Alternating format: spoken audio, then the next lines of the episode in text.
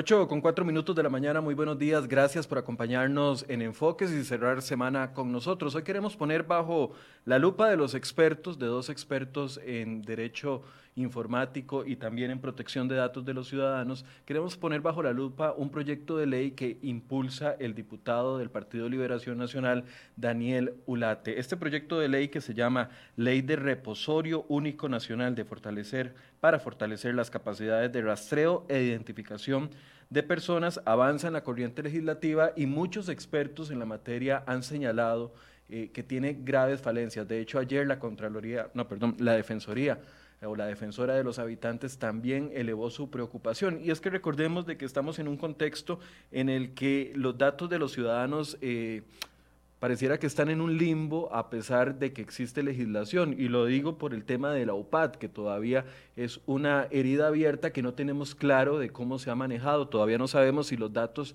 que se obtuvieron por parte de Casa Presidencial de otras instituciones se están manejando eh, adecuadamente, si están resguardados como tiene que ser. Y ahora viene una nueva ley que nos levanta las alertas y que queremos poner sobre la mesa. Y por eso saludo esta mañana a don Mauricio París, quien es experto en protección de datos, abogado experto en protección de datos, y también don Adalid Medrano, también abogado especialista en derecho informático, que nos van a ayudar a poner este tema en contexto y también para entender qué es lo que hay detrás de esta intención y las consecuencias que podría traer estos seis artículos que incluye este nuevo proyecto de ley.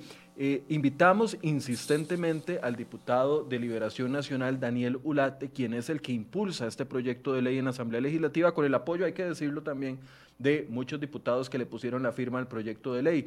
Pero eh, a pesar de que insistimos mucho desde hace dos o tres días que estamos con él eh, insistiéndole en que participe en el programa y que explique eh, el proyecto de ley, bueno, no ha sido posible. Ayer nos hizo recomendaciones de una serie de expertos que podríamos llamar eh, para que explicaran el proyecto de ley, pero insisto, cuando un diputado es el que pone la cara al país y la cara para convencer, el que está haciendo el lobby político para convencer a sus compañeros diputados de que aprueben una ley, debería tener toda la capacidad y toda la transparencia de presentarse ante los ciudadanos y decir, sí, este es mi proyecto de ley, lo impulso por A, B, C y D y estas son las consecuencias, los puntos buenos y los puntos malos.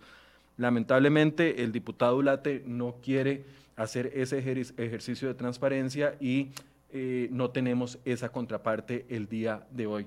Le doy la bienvenida a don Adalit y a don Mauricio. Buenos días, gracias por acompañarnos. Buenos días, Michael. Muchas gracias por la invitación aquí a la orden para participar. Muchas gracias, Michael. Buenos días. Un gusto estar en su programa. Un saludo a su audiencia y también a Dalit. Gracias. Tal vez empecemos eh, con cuatro pantallas con lo que pretendemos hacer un, un, panorama general, por así decirse, del proyecto de ley. Y como les decía, se llama Ley de Reposorio Único Nacional para fortalecer las capacidades de rastreo e identificación de personas. Esto facultaría, y tal vez si me ayudan a pasar la pantalla, compañeros, facultaría al Tribunal Supremo de Elecciones para diseñar, desarrollar y administrar una plataforma nacional de identificación biométrica. La, plataforma tendría datos biométricos de las 10 huellas eh, dactilares de los dedos de las personas y los rasgos faciales de todos los costarricenses mayores de 12 años y de todos los extranjeros que ingresen o residan en el país de manera temporal o permanente. El Tribunal Supremo de Elecciones deberá coordinar el uso que otras instituciones del Estado le den a esta plataforma. Hay un segundo punto, el OIJ, los cuerpos de policía adscritos al Ministerio de Seguridad y a la Dirección de General de Migración Extranjería tendrían acceso total a los registros biomédicos, eh, biométricos perdón, para realizar consultas y rastrear y identificar a sospechosos de haber participado en hechos ilícitos. Además, los poderes de la República, los órganos del Poder Legislativo, los ministerios y los órganos adscritos que requieran verificar la identidad de las personas podrán utilizar esa plataforma. Las instituciones descentralizadas del sector público y sector privado en general deberán pagar para poder tener acceso a este, eh, a este reposorio. Permitiría la transferencia de datos de los ciudadanos, ojo, sin el consentimiento informado de cada uno de nosotros. Y por último, establece la creación de un fondo específico para el financiamiento y modernización de la Plataforma Nacional de Identificación Biométrica de Personas. Prohíbe que ninguna institución u órgano del Estado financie esta plataforma. Y ahí es donde tal vez son la mayoría de las dudas. Para iniciar esta, esta discusión e ir abordando cada una de las preocupaciones que se han dado, quisiera pedirles a los dos un, panorama, en un minuto, un panorama general de cómo ven la, el proyecto de ley. ¿Es necesario aprobar un proyecto de ley en este contexto? Eh, ¿Qué opina cada uno? Don Mauricio, si gusta empieza usted. Gracias, Michael. Yo creo que en realidad no es necesario el proyecto. El proyecto se presenta bajo dos intenciones principales. La primera es la lucha contra la delincuencia, es decir, que los cuerpos policiales cuenten con una herramienta que les permite la identificación de personas que son objeto de investigaciones eh, policiales o judiciales. Y segundo, un tema económico, que es el hecho de que eh, no se invierta en tecnología en múltiples instituciones para mantener una base de datos, eh, de datos biométricos, sino que se cree una única base de datos, este repositorio que se propone para centralizar allí toda la información. Eh, esas intenciones pueden parecer loables y todos podemos estar de acuerdo. ¿Quién podría no estar de acuerdo en que haya mayores herramientas para luchar contra la criminalidad y en ahorrar, también recursos públicos? Pero el problema es eh, que las intenciones de ese proyecto eh, se ven considerablemente superadas a la hora de leer el articulado, en donde hay una serie de peligros a los derechos y libertades de los ciudadanos eh, siendo una de ellas y las principales, que estoy seguro hablaremos con más detalle, la comercialización por medio del Tribunal Supremo de Elecciones de eh, la consulta a esos datos eh, biométricos. Adalito, un primer acercamiento general.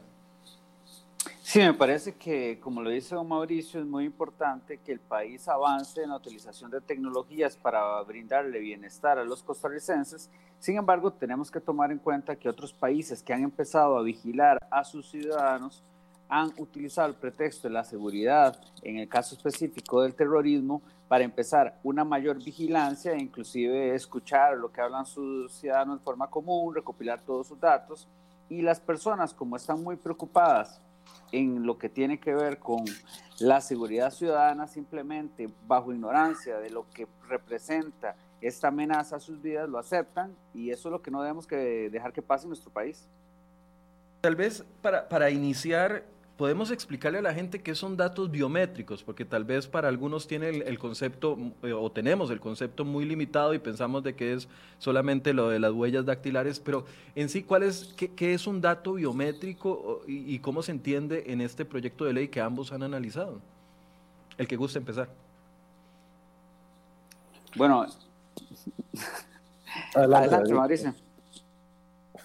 De acuerdo. Eh, Tal vez lo, primero es dato personal, es cualquier dato que identifica a una persona lo hace identificable. Eh, hay una categoría de datos que se consideran sensibles, dentro de los cuales también deberíamos de entender los datos biométricos. Los datos biométricos no es otra cosa más que un dato asociado generalmente al eh, cuerpo de una persona, es decir, la huella dactilar, la retina, eh, la forma de las venas eh, eh, en los dedos, la geometría de la mano, por ejemplo.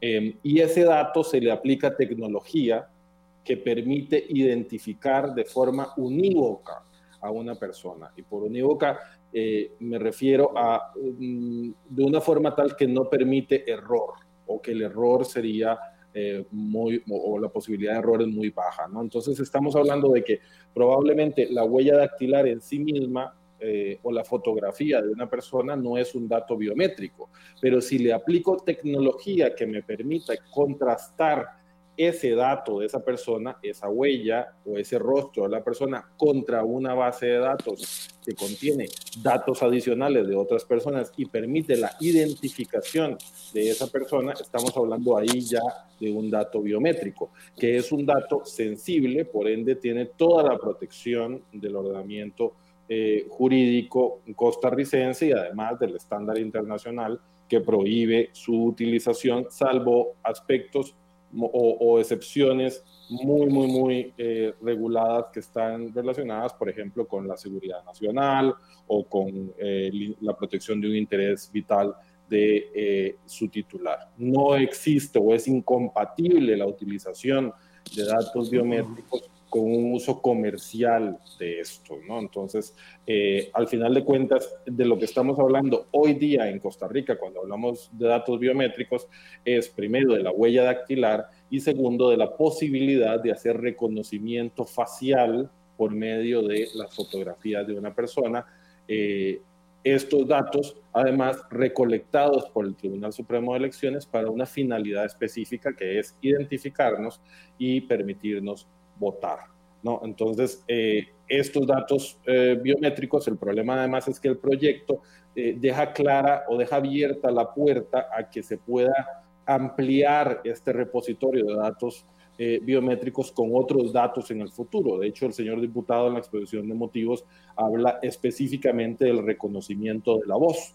La voz es un dato biométrico y el proyecto dice que, por ejemplo, en el día de mañana, cuando exista la tecnología para ello, debería de permitirse también la identificación de la voz. Entonces ahí es donde uno dice, bueno, o sea, podríamos pensar que en algunas aplicaciones para seguridad nacional o para policía o lucha contra el terrorismo, como decía eh, Adalid, eh, este tipo de herramientas pueden ser útiles, pero de eso a pensar la generalización para fines policiales y sobre todo el uso comercial de esa información, uno dice, mm, nos estamos excediendo. Y algo importante también es que el proyecto prevé incluir los datos de los menores de edad, de los menores de 18, pero mayores de 12. Entonces, eh, a mí eso me parece francamente descabellado. Es decir, es este grupo de, de la población eh, sujeto de una investigación criminal o de una investigación terrorista que justifique estar eh, monitoreando los datos biométricos de los menores de edad. Pareciera, pareciera a todas luces que no, ¿no? Entonces, es al final de cuentas una chambonada legislativa que podría seguir unas eh, intenciones muy positivas, pero al final de cuentas excede por mucho esas intenciones inicialmente planteadas. Podríamos decir a Dalit, eh, eh, para si quiere agregar algo a esta primera explicación que nos hace don Mauricio, que viene a, el dato biométrico viene a complementar la información que ya el Tribunal de, Elecciones tiene de por sí de nosotros, digamos, la huella dactilar ya la tiene el Tribunal Supremo de Elecciones pero vendría a complementar, digamos, esa combinación del, del, dato obtenido de nuestro cuerpo, más toda la información, viene a completar un perfil del ciudadano, por así decirse. Sí, bueno, es importante que aclarar que, como bien lo decía Mauricio, el Tribunal Supremo de Elecciones definitivamente recopila estos datos con fines muy específicos, específicamente para la legitimidad de la emisión de la cédula, la exactitud de los datos que se tienen ellas y la identificación del individuo, pero tenemos que tomar en cuenta que esta identificación del individuo es en un ámbito privado, son datos de acceso restringido y no, no como lo quieren implementar, que es para, o podrían quererlo implementar, que es para la vigilancia del ciudadano un poquito más extensiva. Entonces, cuando hablamos de datos biométricos y la parte interesante que tiene este proyecto de ley es que si bien es cierto al principio el Tribunal Supremo de Elecciones trata estos datos con estos tres fines específicos, de aquí en adelante lo quieren convertir en el gran hermano que va a recopilar los datos biométricos de los costarricenses sin restringirlos, sin darle un marco normativo que proteja o le dé garantías al costarricense y podría en un futuro inclusive convertirse el Tribunal Supremo de Elecciones en un recolector de material, de material biológico, donde inclusive podríamos identificar a los costarricenses por muestras de sangre, etcétera, para toda clase de delitos, para toda clase de acciones, inclusive si no hay protocolos específicos en la recolección de los datos biométricos, podríamos saber que una persona cuando pone su, su huella digital, podría esta estar facilitando datos biológicos porque en su mismo sudor pueden haber materiales que son datos sensibles porque están, son relativos a la salud. Entonces podríamos estar hablando que este campo es tan amplio y requiere mayores protecciones y que por más confianza que podamos tener en el Tribunal Supremo de Elecciones debe regularse, debe regularse de forma específica y que el no hacerlo pone en riesgo la democracia costarricense, tomando en cuenta que un proyecto como este pone señalamientos en el Tribunal Supremo de Elecciones, que es el núcleo de nuestra democracia, me parece que este proyecto es bastante peligroso. Ahora, ¿cuáles datos biométricos ya cuenta, ya, ya tiene el Estado de nosotros y cuáles instituciones? Actualmente el Tribunal Supremo de Elecciones, porque cuando vamos a, sacar nuestra cédula ponemos nuestros dedos y, y, nos registran. También recuerdo que cuando uno sale o cuando entra al país, a veces migración lo hace a uno poner también el dedo en, algún eh, tipo de identificador. ¿Cuáles instituciones tienen actualmente datos eh, de nosotros biométricos y qué pueden hacer con esos datos? Sí, bueno, aquí es importante, digamos, aclarar y, digamos, de acuerdo a la definición que dio Mauricio, que una fotografía se le pueden dar usos biométricos, pero como tal, no es un dato biométrico. De la misma forma, la huella digital. Entonces, de esta forma, ¿qué pasaría si el Tribunal Supremo de Elecciones, que se le dan las capacidades para recopilar estos datos, empieza a solicitar información de la Caja Costarricense del Seguro Social, que tiene datos que pueden utilizarse para identificar personas de acuerdo a los perfiles que pueden tener en estos expedientes. Entonces, más allá de que el Estado pueda recopilar datos a los que se les pueda dar identificación biométrica, el punto es que el Estado no puede hacer uso de esto salvo que una norma expresamente se lo garantice. Y cuando estamos hablando del dato biométrico, podríamos decir que Michael, usted cada vez que aparece en el programa tiene formas muy específicas de moverse, de, hablar, de escribir y todo eso por medio de una inteligencia artificial puede considerar, digamos que nuevos parámetros para poder identificarle. Entonces nada más imaginémonos una ley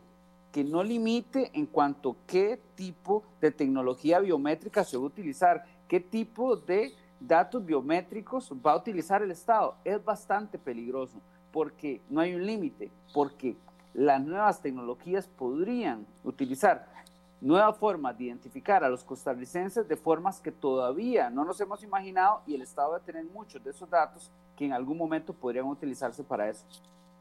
Eh, volviendo a la pregunta, Mauricio, entonces el Tribunal Supremo de Elecciones, eh, migración actualmente, digamos, datos generalizados de los ciudadanos y Poder Judicial cuando los ciudadanos son fichados por así decirse, en algún proceso judicial?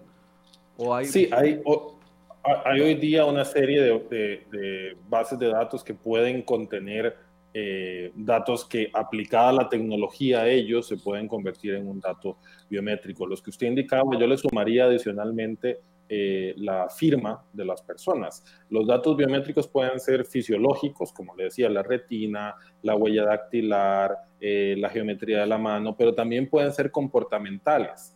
Esto es más o menos lo que decía eh, Adelida antes de la forma en la cual usted se eh, expresa con sus manos y demás, pero también otros elementos tales como la forma en la cual usted firma. Es decir, cuando usted llega y firma en el Tribunal Supremo de Elecciones, en el dispositivo electrónico, eh, la forma en la cual usted eh, o la presión que usted le pone al dispositivo y demás, eso es un dato biométrico en sí mismo, le permite eh, eventualmente ser identificado. Incluso la forma en la cual uno escribe en un teclado, se ha generado tecnología que permite identificar a una persona de forma unívoca. Pero cada una de las instituciones que usted mencionaba tienen hoy día bases de datos que contienen datos de los costarricenses, pero de acuerdo a sus propias competencias. Migración la tiene en, los temas eh, a, su cargo. Entonces, por ejemplo, una persona que nunca ha salido del país o nunca ha eh, ingresado al país, pues probablemente migración no tenga ningún dato de ellos. Una persona que no ha sido objeto de una investigación criminal,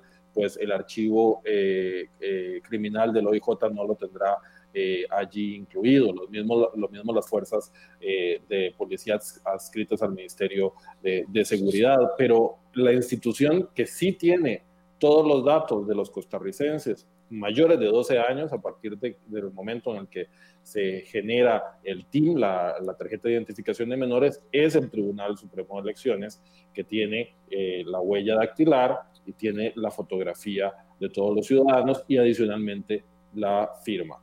Pero insisto, eh, los recolecta con una finalidad específica que le avala la constitución política y que le avala la ley orgánica del Tribunal Supremo de Elecciones, que es mantener el registro civil, identificar a los ciudadanos y llevar el padrón electoral.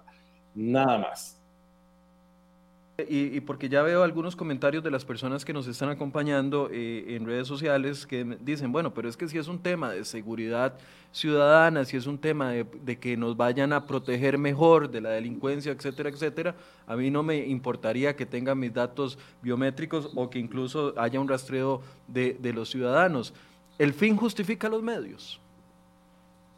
A mí me parece que definitivamente no, Michael. Eh, podríamos estar de acuerdo que en algún momento Costa Rica va a empezar a utilizar tecnología biométrica para identificar a personas en las calles, pero nunca debe darse sin una debida discusión que le den garantía a los costarricenses. Pongamos eh, el cantón de Alajuela, cuya municipalidad tiene unas, un sistema de cámaras o las está instalando donde va a permitir identificarle a personas de acuerdo a características específicas, que andan camisetas blancas, camisetas rojas, camisetas moradas, si con un motor como podría ser el Tribunal Supremo de Elecciones le podemos poner nombres y apellidos, o si como en China inclusive vamos a poder hacer una centralización de los datos para saber mucho más de las personas que andan por las calles, las rutas por las que andan, si visitan la iglesia X, la iglesia tal, el partido político tal, si se reúnen con X, con Y.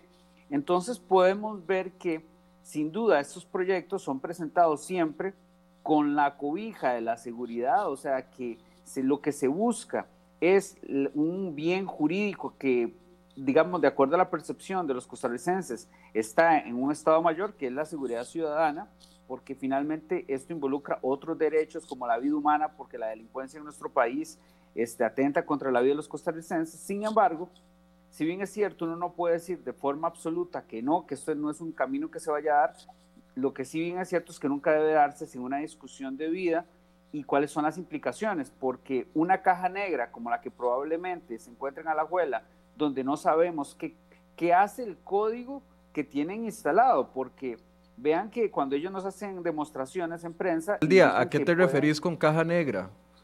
Claro, una caja negra en el sentido del código que la forma como se identifica a los costarricenses a través de estas cámaras, ese tratamiento de datos es desconocido para nosotros. Ellos muestran su gran tecnología de cómo pueden identificar personas, pero nosotros no sabemos qué se hacen con esos datos, hacia dónde se transfieren y qué otros usos pueden darle y por qué, curiosamente, en Alajuela se está implementando esto y es un diputado alajuelense el que propone este proyecto. Ok, ok, ok. Don Mauricio, ¿quiere agregar algo sobre este punto en específico? Sí, ese comentario me parece muy, muy, muy valioso. En efecto, como decía, incluso a nivel internacional, eh, una de las excepciones para el tratamiento de los datos biométricos es la seguridad del Estado. Y en eso podríamos estar de acuerdo en que eh, se hagan excepciones a los derechos y las libertades de los ciudadanos con esa finalidad. Pero eh, eso requiere una regulación exhaustiva. Requiere además la existencia de una ley de protección de datos muy robusta que hoy día no tenemos y además eh, de sanciones muy claras para quien exceda las finalidades de ese tratamiento. Eh, yo he insistido mucho en que en la medida en la que le damos poder al Estado, a los poderes públicos, para que hagan cosas por nosotros, como protegernos, por ejemplo, le estamos dando ese mismo poder para que nos hagan cosas a nosotros. Entonces yo puedo entender a alguien que diga, bueno, yo quiero que el Estado me defienda y que por ende eh, nos rastree y que esté constantemente vigilando cada uno de los movimientos que hacemos. Eso puede ser una visión eh, válida, pero no es una visión que al menos yo comparta. No creo que sea una visión eh, democrática y no creo adicionalmente que respete la dignidad del ser humano. Yo creo que la privacidad, la intimidad del ser humano es uno de los elementos más eh, intrínsecos a la dignidad como, como, seres humanos. Y por ende, eh, hay ejemplos extremos, ¿no? Vean eh, en el holocausto. En Holanda existía una base de datos que identificaba claramente quiénes eran judíos. En Holanda, el holocausto terminó con la vida de aproximadamente el 70% de la población judía.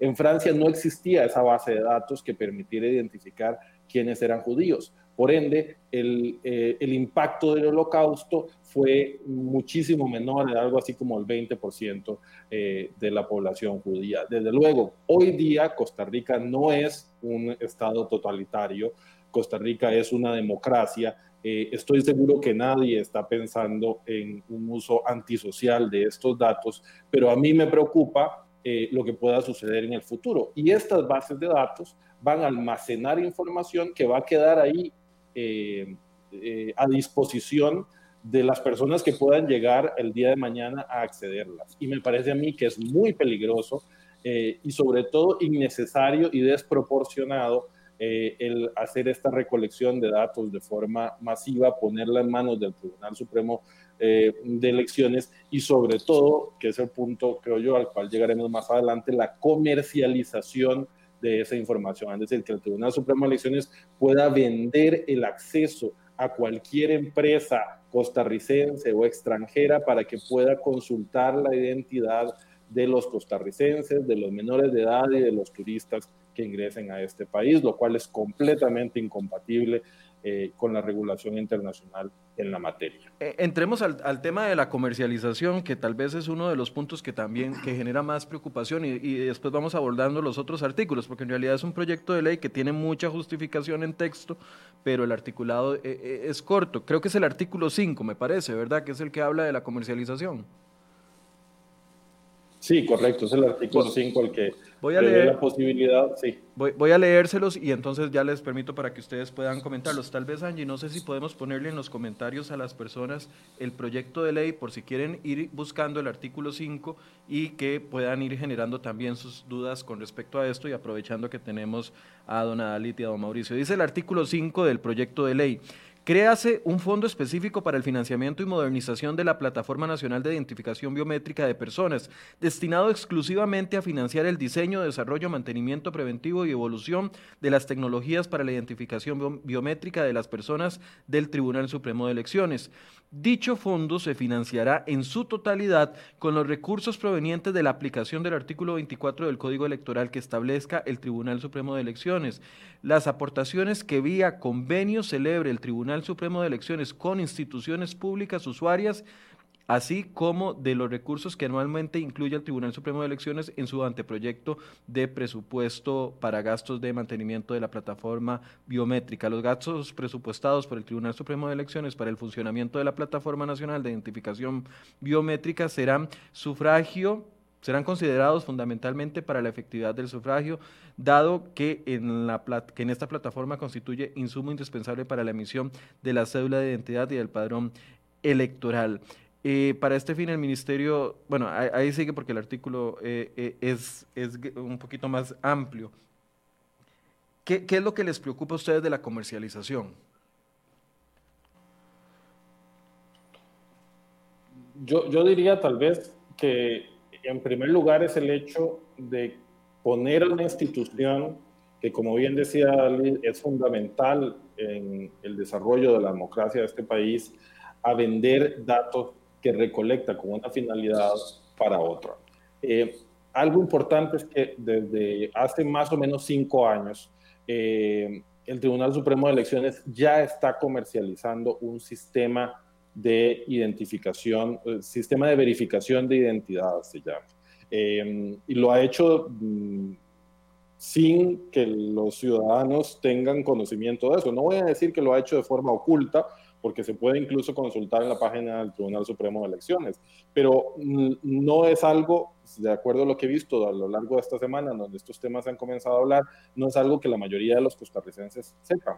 Y eso lo que sucede es que el Tribunal Supremo de, Elecciones comercializa un dispositivo en el cual usted pone el número de cédula de una persona y esa persona coloca eh, su, su, eh, su, huella dactilar y entonces le sale la fotografía, la firma de la persona y se identifica. ¿no? Entonces eso eh, tengo entendido que lo están utilizando algunas entidades financieras, lo utilizan también notarios públicos para la identificación y lo utilizan también incluso el mismo diputado lo mencionó en una entrevista, el diputado promovente lo, lo mencionó en una entrevista en la que participé con él eh, que en algún almacén de electrodomésticos él llegó y le dijeron ponga, ponga su huella ahí y él la puso y entonces lo, lo, identificaron.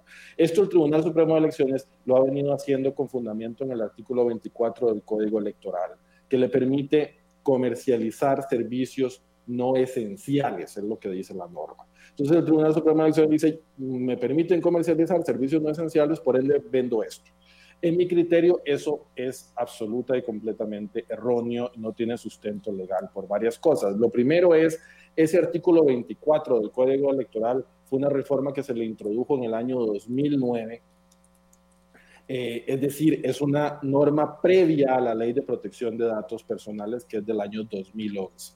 La Ley de Protección de Datos Personales llega a establecer una serie de eh, derechos del ciudadano que son incompatibles con lo que dice el artículo 24 del Código Electoral. Y en el derecho hay una, eh, un principio básico que es que una norma eh, posterior deroga una norma anterior y también una ley especial prevalece sobre una ley general.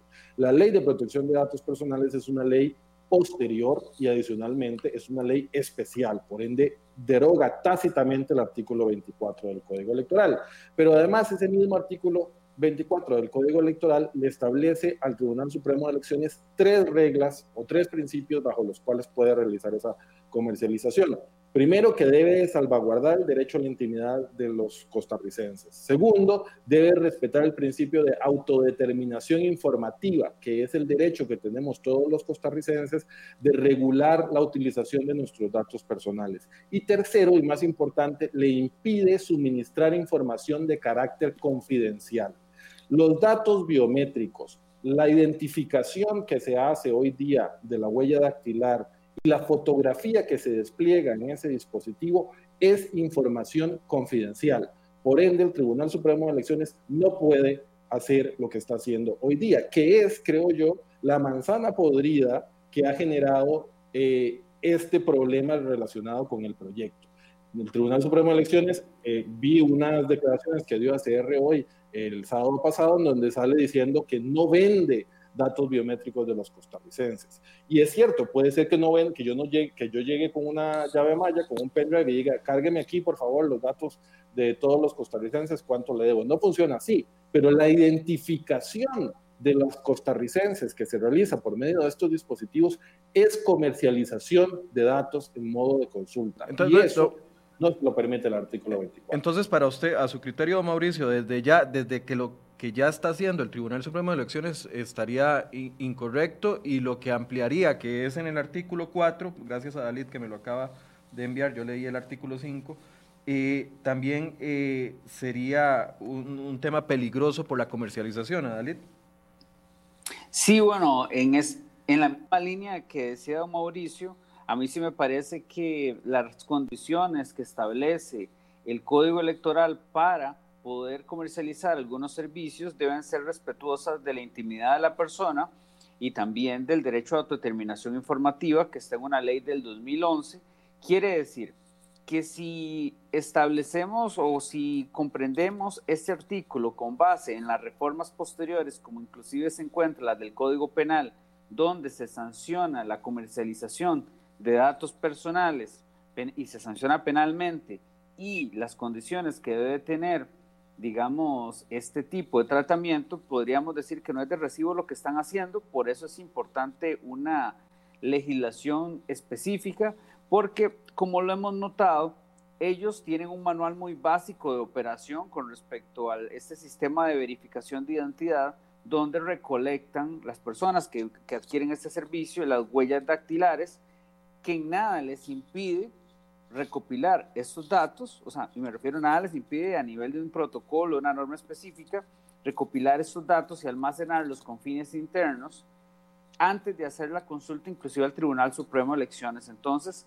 ¿cómo la normativa debe estar preparada para los abusos sobre este tipo de acciones y este tipo de consulta se hace con base el consentimiento de las personas que de alguna forma hacen este tipo de verificación de identidad a través de estos sitios comerciales y firman un consentimiento expreso, pues habría que leer inclusive que firman, porque si le están autorizando esa recolección a la empresa esta empresa podría mantenerlos en su poder. Entonces vemos cómo pueden haber diferentes abusos y por eso una de las recomendaciones que he solicitado es que este sistema que está implementando el Tribunal Supremo de Elecciones sea regulado de una manera más robusta en protección de los costarricenses, porque no es de recibo que algo así se anuncie, que de hecho muchas personas nos dimos cuenta esta tarde que ya lo estaban implementando, no permite una debida discusión,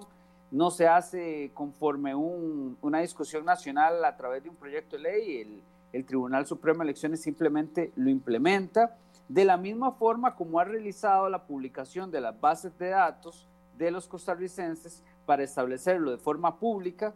De, mi parte, que he investigado, no he encontrado ningún sustento legal para que los datos de los costarricenses se encuentren en bases de datos públicas con información que es de acceso, debería ser de acceso restringido y es pública, y usted se encuentra una noticia del 2008 donde simplemente lo anuncian. Entonces yo sí creo que por más confianza que tengamos en el Tribunal Supremo de Elecciones, ha llegado el momento de ponerle límites sobre cómo tratan nuestros datos personales. Artículo 4, en el segundo párrafo, las instituciones descentralizadas que conformen el sector público costarricense y el sector privado en general que requieran verificar la identidad de las personas por medio de la citada plataforma nacional podrán adquirir los servicios correspondientes de conformidad con lo que establece el artículo 24 del Código Electoral, que es bajo el cual se está rigiendo la actual eh, venta, por así decirse, de este dispositivo que decía don Mauricio. Para estos efectos, el Tribunal Supremo de Elecciones fijará las tarifas de manera razonable. Nos convertiríamos en el primer país en el que el mismo Estado, a través de uno de sus órganos, ya sea en este caso el Tribunal Supremo de Elecciones, comercializa, vende los datos de sus ciudadanos. ¿O hay otros países que ya lo hacen? Que yo tenga conocimiento, no. Eso es Estado empresario del siglo XXI sin lugar a, dudas. No pueden haber estados en los cuales se utiliza ya eh, este tipo de tecnología. Por ejemplo, en Japón se utiliza el reconocimiento facial en los aeropuertos por temas de seguridad e incluso lo han eh, comenzado a utilizar en los cajeros automáticos. Si usted llega a un cajero automático, entonces eh, el cajero, más o menos como funciona el iPhone para desbloquearlo, ¿no? Si usted va a sacar dinero de su cuenta, entonces necesita verificar mediante su identidad que usted sea, que usted, sea usted. Pero eso se hace primero, bajo unas estrictas normas eh, de seguridad, bajo una legislación robusta en la materia y con conocimiento de las personas. En España, por ejemplo, se aprobó una legislación para eh, eh, seguridad en los eventos deportivos y se establece la necesidad de que, por ejemplo, en un partido de fútbol exista un, un circuito cerrado de televisión en todos los estadios que permita controlar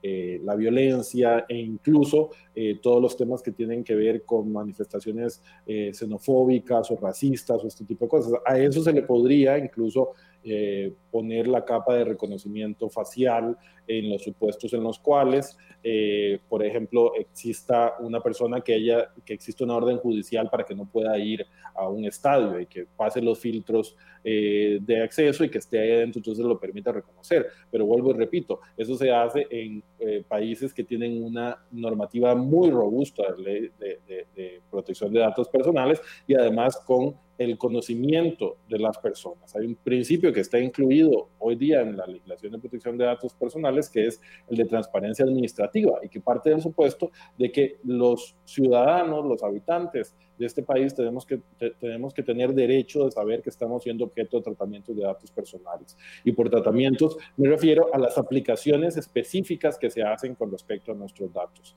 La, eh, somos conscientes de que el Tribunal Supremo de Elecciones tiene nuestra huella dactilar y que el Tribunal Supremo de Elecciones tiene nuestra fotografía, pero eso lo hemos dado, vuelvo y repito, bajo el entendido de que es para nuestra cédula y para ejercer el derecho al voto, no para que se realice una aplicación biométrica sobre esos datos. Eso es un uso excesivo de los datos y excede la finalidad para los cuales los mismos fueron recolectados y tratados por el Tribunal Supremo de Elecciones.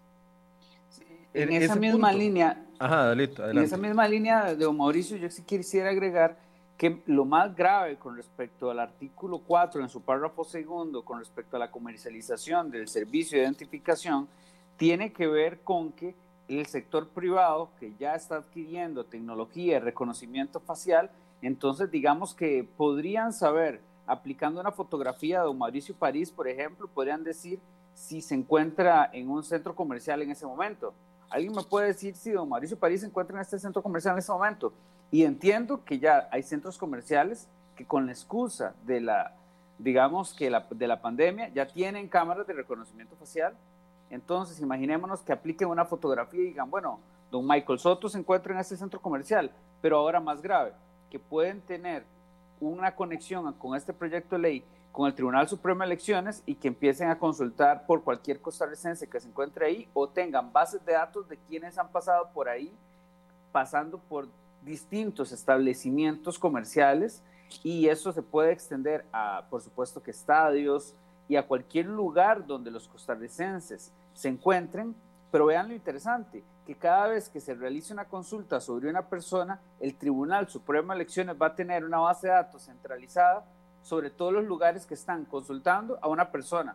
Entonces eso nos hace un, un estado totalmente vigilante donde van a saber en el Tribunal Supremo de Elecciones dónde se encuentran todos los costarricenses en el país. Claro, bajo el supuesto que las empresas que están pagando van a estar pagando, digamos, por estas consultas, pero sin duda el mero hecho de que esto sea posible es peligroso, porque de qué otra forma puede usted debilitar una democracia si no es tratando de obtener información de rivales políticos y, obteniendo, y obteniendo sus secretos. Entonces, si hay un rival político que tiene una doble vía, digamos, doble vida, digamos, a nivel de su matrimonio y le dicen, bueno, aquí tenemos esta información donde usted visitaba estos y estos lugares, estas y estas mujeres o estas y estas personas, y esto la persona con tal de proteger su matrimonio decide simplemente no aspirar a un cargo público, pues eso me parece peligroso y es de los grandes riesgos de estar recopilando datos de los costarricenses sin ningún marco normativo, sin ninguna discusión al respecto,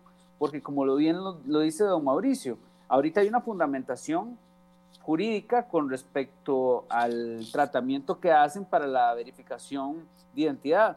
Sin embargo, pareciera insuficiente y pareciera que sigue poniendo en riesgo a los costarricenses. Por más loables que sean los fines, por más buenas intenciones, me parece que el país en eso debe avanzar en una discusión fuerte sobre la materia porque no estamos hablando de un bien jurídico que puede ser desechado porque la autodeterminación informativa está en todas las actividades que hacemos como ciudadanos y nos puede afectar en la vida diaria.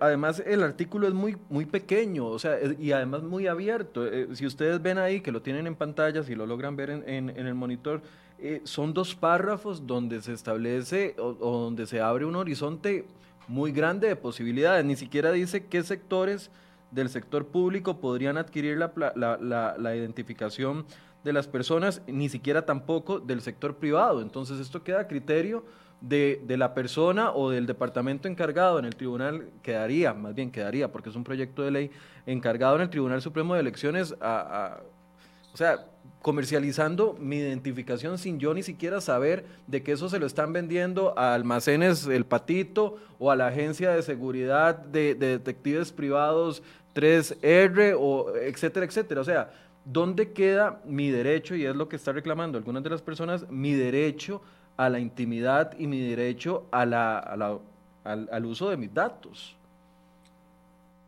Hay un punto, y metiéndome un poquito a Mauricio en esto, pero hay un punto que sí me, me gustaría hacer énfasis de forma rápida, y es que están eliminando el consentimiento de las personas para el tratamiento de esos datos. Entonces quiere decir que a diferencia de la actualidad, donde cada vez que usted, donde, donde lo identifican, da su consentimiento, con este proyecto de ley usted va a andar por las calles y lo van a estar identificando sin su consentimiento. Entonces es muy grave.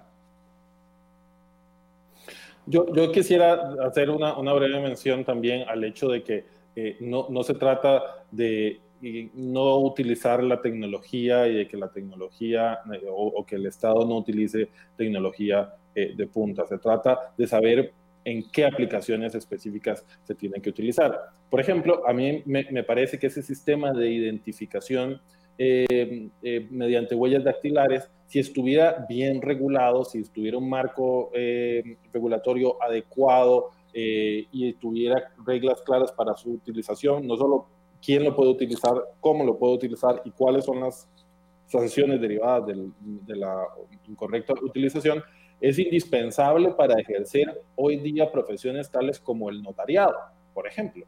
Es decir, el notario hoy día se enfrenta al problema de que existe cualquier cantidad de cédulas falsas en el país y con un nivel de eh, exactitud y, similaridad a las cédulas oficiales que es muy difícil poder eh, eh, verificarlo. Pero entonces, en ese marco, por ejemplo, en el marco de una prestación de un servicio por una persona que ejerce privadamente una función pública, como es el notariado, con una identificación clara del notario, del registro de las personas que consultó, que haya una relación entre las personas que consultó versus las, eh, los comparecientes en su escritura pública, etcétera, etcétera, es algo que uno diría es una buena aplicación de la tecnología.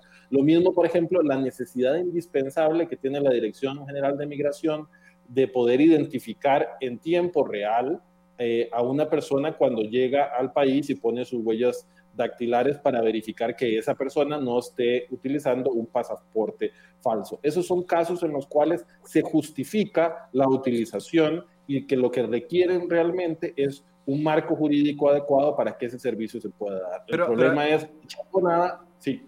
Ah, no, no, termina la idea, perdón, para... el, problema es la, el problema es la chambonada de eh, hacer una norma eh, abierta, eh, escasa, y poco detalladas sobre un tema tan importante. Yo he insistido en, la analogía de que esto es como comenzar la construcción de la casa poniendo la, la, antena satelital.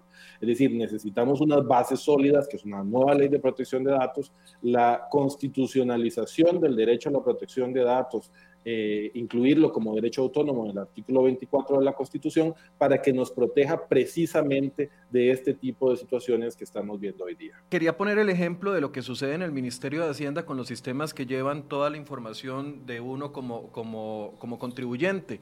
Por ejemplo, en el Ministerio de Hacienda, y lo sé eh, de, primera persona, cuando yo, puedo pedirle al Ministerio de Hacienda, ya sea por medio de un, procedimiento judicial, pedirle al Ministerio de Hacienda que busque quiénes han entrado a la base de datos para analizar en qué fecha, hora, momento, lugar, con cuál usuario, etcétera, etcétera, eh, pudo entrar para analizar, por ejemplo, mis, declaraciones de, como contribuyente hay un registro que se puede ir incluso a tiempo atrás y, viene muy específico.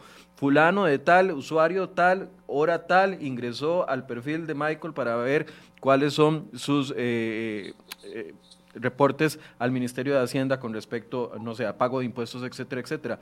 Pero aquí se perdería, o no sé si estoy equivocado, porque yo para mí verdaderamente fue una sorpresa saber de que el, de ministerio de, que el Tribunal Supremo de Elecciones ya le ha vendido mis datos a, algún almacén para que verifique eh, si soy yo o no soy yo que o sea en qué momento yo autoricé para que almacenes los patitos tengan mi fotografía y, mi nombre para una verificación pero además siendo tan abierto complicaría ese proceso no estaría este filtro del que estábamos hablando Sí, Michael, es que lo grave es que con este proyecto se daría lo que usted más teme, y es que puedan, digamos que los almacenes puedan verificar quién es usted sin que usted lo consienta. En este momento usted se tiene que sentar en una silla o tiene que presentarse en una ventanilla, le tienen que solicitar su huella, tienen que solicitarle su consentimiento expreso para este sistema de verificación. Pero con esta normativa se eliminaría este consentimiento expreso. Entonces, el único derecho que le quedaría a usted de acuerdo a la normativa es solicitar quienes han hecho las solicitudes, pero de forma posterior y probablemente no vaya a haber, digamos, ninguna plataforma que le facilite de una forma rápida poder acceder a esto. Entonces usted tendría que probablemente desplazarse al Tribunal Supremo de Elecciones, hacer una solicitud, esperar que se la respondan, etcétera. Entonces, lo más grave que se está dando o que lo que están proponiendo es que quitamos el consentimiento expreso de las personas en los sistemas de identificación. Eso hace, como digo, que se permita la vigilancia en tiempo real de los costarricenses sin su consentimiento, inclusive por actores del sector privado que podrían querer identificar quién anda en sus moles, quiénes andan en sus tiendas, etcétera. Y con las bases de datos, con el bajo control de datos personales que hay en el país, podrían saber más de usted de lo que usted espera. Imagínese usted, Michael, yendo a un almacén de venta de electrodomésticos donde le, lo identifican facialmente, le pasan la información al vendedor y le dicen es que él trabaja aquí, aquí, tiene ingresos promedio de ti, acá, y a partir de ahí le hacen una venta e inclusive lo inducen a la compra con más información que tiene sobre usted. Entonces, definitivamente eso es gravísimo. Comentado al principio, eh, habíamos solicitado que Daniel Ulate, diputado del Partido Liberación Nacional, participara. Don Daniel, en repetidas ocasiones nos dijo que no, no iba a participar, que el proyecto lo conocía mejor el Tribunal Supremo de Elecciones. Yo le cuestioné que si él es la cabeza que está impulsando un proyecto de ley, debería de conocer al dedillo y poder dar cuentas.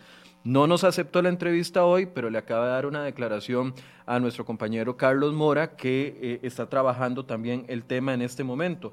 Eh, no sé si la tenemos lista ya casi la tenemos lista. Mientras tanto, vamos a escuchar qué es lo que opina el Tribunal Supremo de Elecciones. Esa sí la tenemos lista. ¿Qué es lo que opina el Tribunal Supremo de Elecciones con respecto a este proyecto de ley para pedirles opinión a, los expertos con respecto a eso? Buenos días a la audiencia, invitados al programa Enfoques de CERE hoy. Actualmente, bajo control del TSE, existen tres mecanismos de verificación de identidad de las personas a la hora de realizar un trámite ante un notario público, establecimiento comercial, institución financiera o entidad del gobierno central. El primero, Servicio de Verificación de Identidad BID, tiene como objetivo evitar fraudes por suplantación de personas que porten documentos de identidad falsos, lo utilizan notarios públicos y diversas entidades financieras y comerciales. Permite, por ejemplo, que una tienda de venta de electrodomésticos a crédito corrobore la identidad de su cliente. La persona que debe estar presente pone su dedo en un lector de huellas dactilares y el sistema confirma si es quien dice ser o por el contrario, de no haber coincidencia indica que los datos no corresponden. El 2, el Servicio Nacional de Identificación Biométrica es igual, un servicio de verificación de identidad que respeta las reglas de la Ley de Protección de la Persona frente al tratamiento de sus datos personales de acuerdo con la Ley 8968. Y el tercero, el AVIS, que es el más reciente de los esfuerzos de mejora continua y modernización tecnológica de la institución, es una herramienta exclusiva para el proceso de emisión cedular. Es decir, solo es utilizada por el TCE al expedir y entregar cédulas de identidad.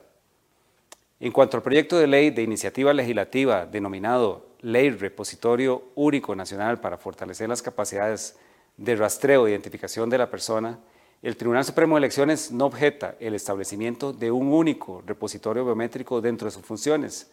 Esto supondría un ahorro para los costarricenses al evitar gastos innecesarios por duplicidades de, múltiples desarrollos paralelos en distintas instituciones del Estado. Asegurar que el proyecto de ley se garantice el debido manejo de esos datos es una responsabilidad propia de la Asamblea Legislativa en el proceso de aprobación de la ley, que estará sujeta además al tenemos la inserción de, de Ulate de una vez. Ok, vamos a escuchar a Daniel Ulate, que sí no quiso participar en el programa, pero sí envió, que es ya una costumbre de muchos empleados públicos, de no querer responder preguntas y solo enviar una declaración unilateral sin permitirle a uno el derecho de hacer la repregunta. Pero escuchemos lo que dice Daniel Ulate. Este ejercicio lo logramos hacer, fue una iniciativa que ingresó a la comisión y que ha llevado una serie del proceso normal, como cualquier otro proyecto de ley. Aquí no estamos escondiéndole nada a ningún costarricense, ni mucho menos.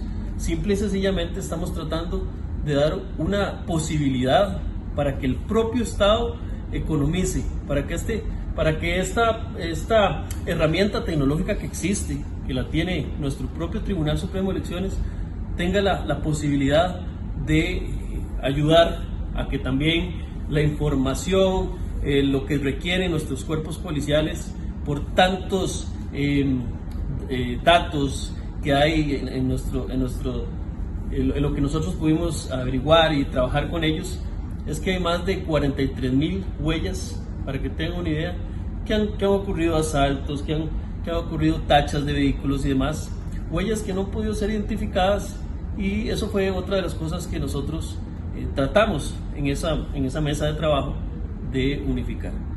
Entonces, así es como, como se ha dado el, expediente. Ahorita eh, nosotros estamos simple y sencillamente tratando de eh, hacer este trabajo en conjunto con especialistas que han hecho observaciones al mismo y nosotros estamos Bueno, ven por qué es necesaria la pregunta y la repregunta y no solo las declaraciones unilaterales de un funcionario, porque claramente aquí eh, el tribunal no lo estoy acusando de nada, pero es una declaración válida y, no, no, abordan el tema de la comercialización. Y por otro lado, el diputado, eh, en una declaración unilateral, tampoco aborda eh, el aspecto de la comercialización, que es la preocupación. O sea, ya uno sabe que como ciudadanos ciertas instituciones del Estado tienen datos de uno, pero es que el hecho de que los vendan eh, es ahí donde a mí sí me, me, salta la liebre. Sí, correcto. Adelante, dale. No, lo que quería aportar sobre eso es que definitivamente tenemos, tenemos el Tribunal Supremo de Elecciones por más de cinco años ya realizando esta acción. Surge este proyecto en un momento donde hay mayor conciencia sobre la importancia del derecho a autodeterminación informativa, pero acá lo que, tiene, lo que me parece que lo más grave es que se va a comercializar eliminando el consentimiento informado y sin que existan garantías suficientes para los costarricenses de que no se va a utilizar en contra de ellos y de la democracia misma.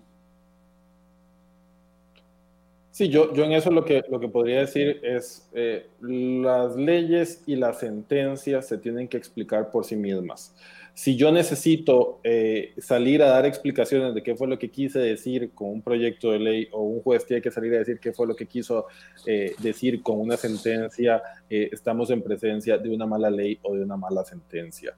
eso número uno. Número dos, no concuerdo desde luego con la interpretación que hace el director legal del Tribunal Supremo de Elecciones sobre que este servicio que tienen hoy día eh, cumple con la ley 8968. Estoy convencido de que eso no es así. Estoy convencido además de que el artículo 24 del Código Electoral tiene roces claros con eh, la constitución eh, política. Me voy a dar a la tarea en lo personal de presentar las acciones respectivas para que eso se zanje de una vez por todas. Y lo que creo, o sea, cuando, cuando hablan de ahorrar, pues no ahorren con mi privacidad perdón, pero no ahorren con mi privacidad. Yo no estoy de acuerdo con que quieran con, la, lógica de ahorrar fondos públicos, entonces pasarle por encima la privacidad de las personas una vez más. Me parece que hay batallas en las cuales se tienen que, eh, eh, escoger y yo creo que mm, por la importancia que tiene el derecho a la privacidad desde el punto de vista de eh, la integridad del ser humano es un tema en el cual un Estado democrático no se puede dar el lujo de decir que para ahorrarse N cantidad de dinero, que habría que ver realmente si ese ahorro se va a dar o no, si eh, para esas finalidades eh, se justifica un ahorro en, en fondos públicos. Sí, importante también ver que en las declaraciones el funcionario del Tribunal Supremo de Elecciones pareciera estar de acuerdo en que van a tener ese repositorio único y me parece que para los fines para los que se recopilan estos datos, suficientes los datos que ya recopilan. Y más bien que cualquier iniciativa que quiera ampliarlos debe dar las garantías suficientes. Porque con respecto al tema de la seguridad ciudadana, sí hay momentos donde se requiere identificar personas y yo podría estar de acuerdo en que haya tecnología que los identifique, pero para mí debería ser con una orden de un juez, no debería ser por la libre, donde lo solicite cualquiera, y que la intimidad de los costarricenses se viole sin que por lo menos se den garantías mínimas. Entonces, podría no estar en la razón, pero a mí sí me parece que deben haber esas garantías de saber que si alguien quiere eh, conocer que si esta persona que estaba en Moltal es don Michael, que sea porque se está haciendo una investigación y que un juez lo autorice, no simplemente porque alguien quiere, digamos que saber sobre la vida de, otras personas sin una debida protección, porque como saben, en Rusia recientemente, que también tienen cámaras por, todo, por toda la ciudad, se están dando un tráfico, digamos, de datos personales en el mercado negro que por 200 euros le pueden decir a usted que por qué lugares anduvo Michael, por qué ladados anduvo Mauricio París. Entonces ahí podríamos saber cuáles son los clientes, cuáles son sus fuentes y saber toda la información de una persona. Y no porque el Estado ruso lo permita, sino porque se da un abuso sobre abuso informático sobre estas bases de datos y se termina filtrando. Y que tenemos que aclarar que en Costa Rica a todas las personas le llaman a diario con información personal de ellos que no se sabe cómo se obtuvieron. Entonces que tampoco somos un referente en protección de datos, ¿verdad? Leerles unos comentarios para hacer un cierre y, en ese cierre quiero responder dos preguntas. Uno, eh, no sé si alguno sabe en qué etapa está este proyecto de ley que nos están preguntando algunas personas. Y número dos, ¿qué se puede hacer actualmente eh, por parte de los ciudadanos? Podemos presentar un recurso de amparo con lo que está haciendo el Tribunal Supremo de Elecciones y, plantear esa discusión si se necesitaba una reforma de ley para esa venta de datos. Y, dos, eh, si efectivamente esto pasaría por un filtro de constitucionalidad. Pero algunos comentarios, dice eh, Mario Rojas, en China metieron esto a la fuerza, siendo el país con más cámaras y sistemas de escaneo biométrico en zonas públicas. Por otro lado, en Estados Unidos por años se ha tocado el tema como si fuera y, y no se ha logrado aprobar, dice Roy Cruz. Puede ser muy buena la idea, el problema es que yo, por ejemplo, no confío en el gobierno y en las entidades que pudiesen llegar a tener el acceso a información sensible mía. Quién sabe qué puede llegar a hacer con esa información. Eh, Jonathan Law dice, ya el gobierno con el caso UPAD perdió toda la credibilidad de que tiene la capacidad de manejar correctamente los datos de los ciudadanos, opinión de Jonathan Lowe. Eh, Carla Narváez dice puro China, donde los habitantes lo tienen bajo el reconocimiento, los tienen bajo el reconocimiento facial. Eh, Abel Berríos quitará el monopolio de la, del proveedor biométrico actual, no sé a qué se refiere don Abel. Alejandro eh, Badilla dice, ¿quién garantiza mi privacidad? El Estado causó la crisis en la que estamos y que evita que pueda hacer algo Peor, Waldo Marín, cuando eh, pasemos por el ojo de una cámara se perderá la libertad individual, saber que estamos vigilados psicológicamente cambiará nuestro comportamiento, poniendo limitaciones y restricciones a nuestros movimientos. Son algunos de los comentarios, dice Ciani eh, Solano, pero muchos de esos datos son recolectados en los bancos, no es exclusivo del Tribunal Supremo de Elecciones preguntas que nos hacen. Eric Ramírez, ¿se puede poner un recurso de amparo ante este proyecto de ley? Doña Rox, ¿en qué etapa se encuentra eh, esta, este proyecto de ley? Y doña Aurora Castro, que también se quejaba, y le mando saludos a doña Aurora, eh, se quejaba de que en qué momento nos avisaron de que se estaban comercializando los datos. Eh, para conclusión, estas dos preguntas, por favor.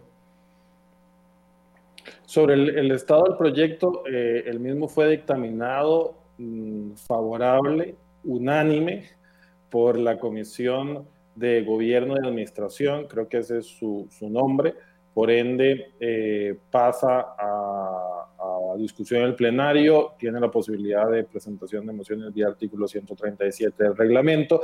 Sin embargo, este proyecto no fue eh, convocado por el Poder Ejecutivo eh, a sesiones extraordinarias, por ende, al menos en los próximos ocho meses eh, no se debería de mover, salvo que el Ejecutivo lo convoque, que creo yo que es, es claro. Ayer vi eh, que incluso el, Partido Acción Ciudadana salió eh, diciendo que estaba en contra del proyecto. Yo creo que el proyecto perdió todo tipo de, viabilidad eh, política, por suerte.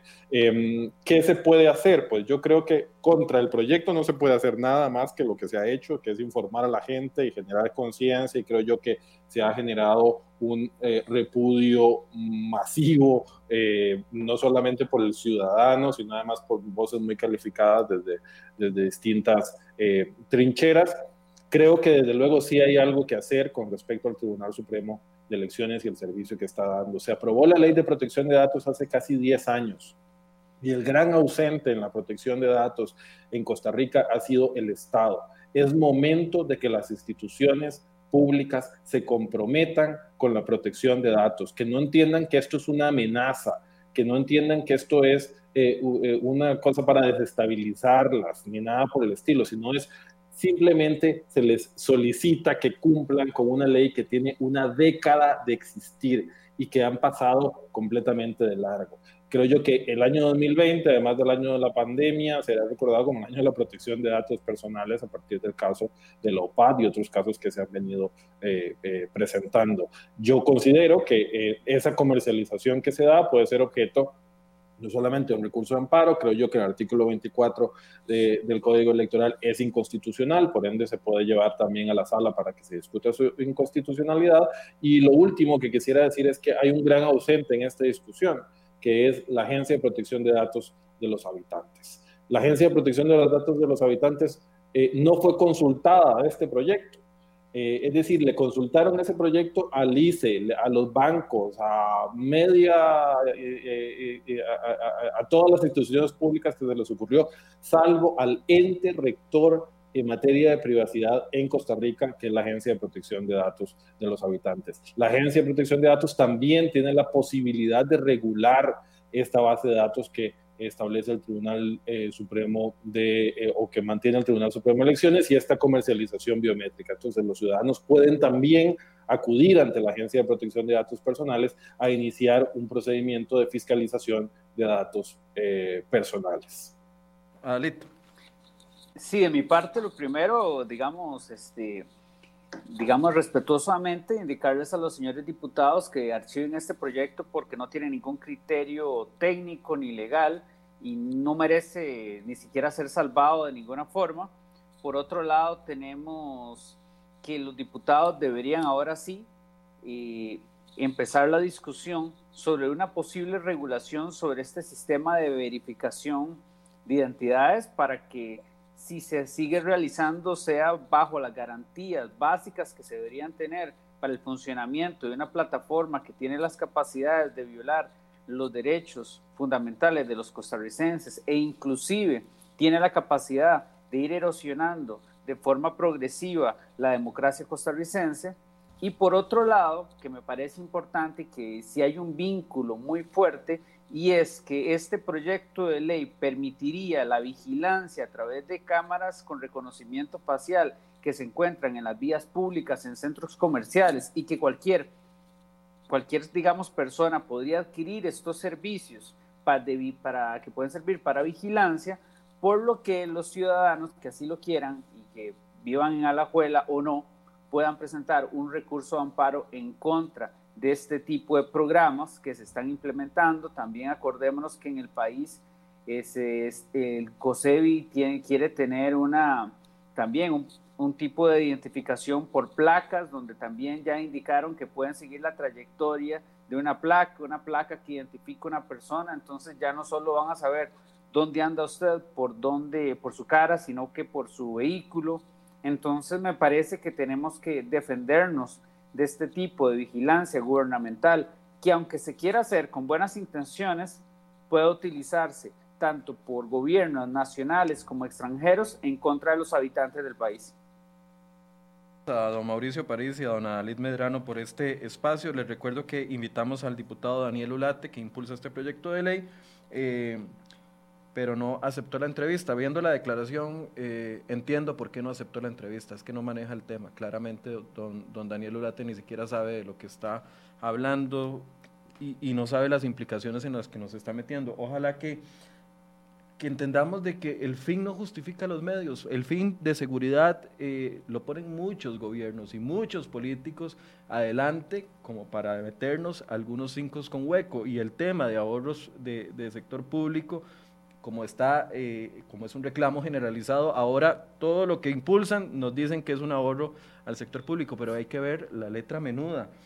Y lamentablemente el Estado, y el Estado hablo como un todo, ha demostrado en los últimos dos o tres años de que no es un buen, administración, un buen administrador de los datos de los ciudadanos. Se ha demostrado con el caso de la UPAD, se ha demostrado con las grises que existen con respecto a este, a este caso y definitivamente los ciudadanos tenemos que reclamar nuestros derechos. Gracias, señores, por la compañía hoy.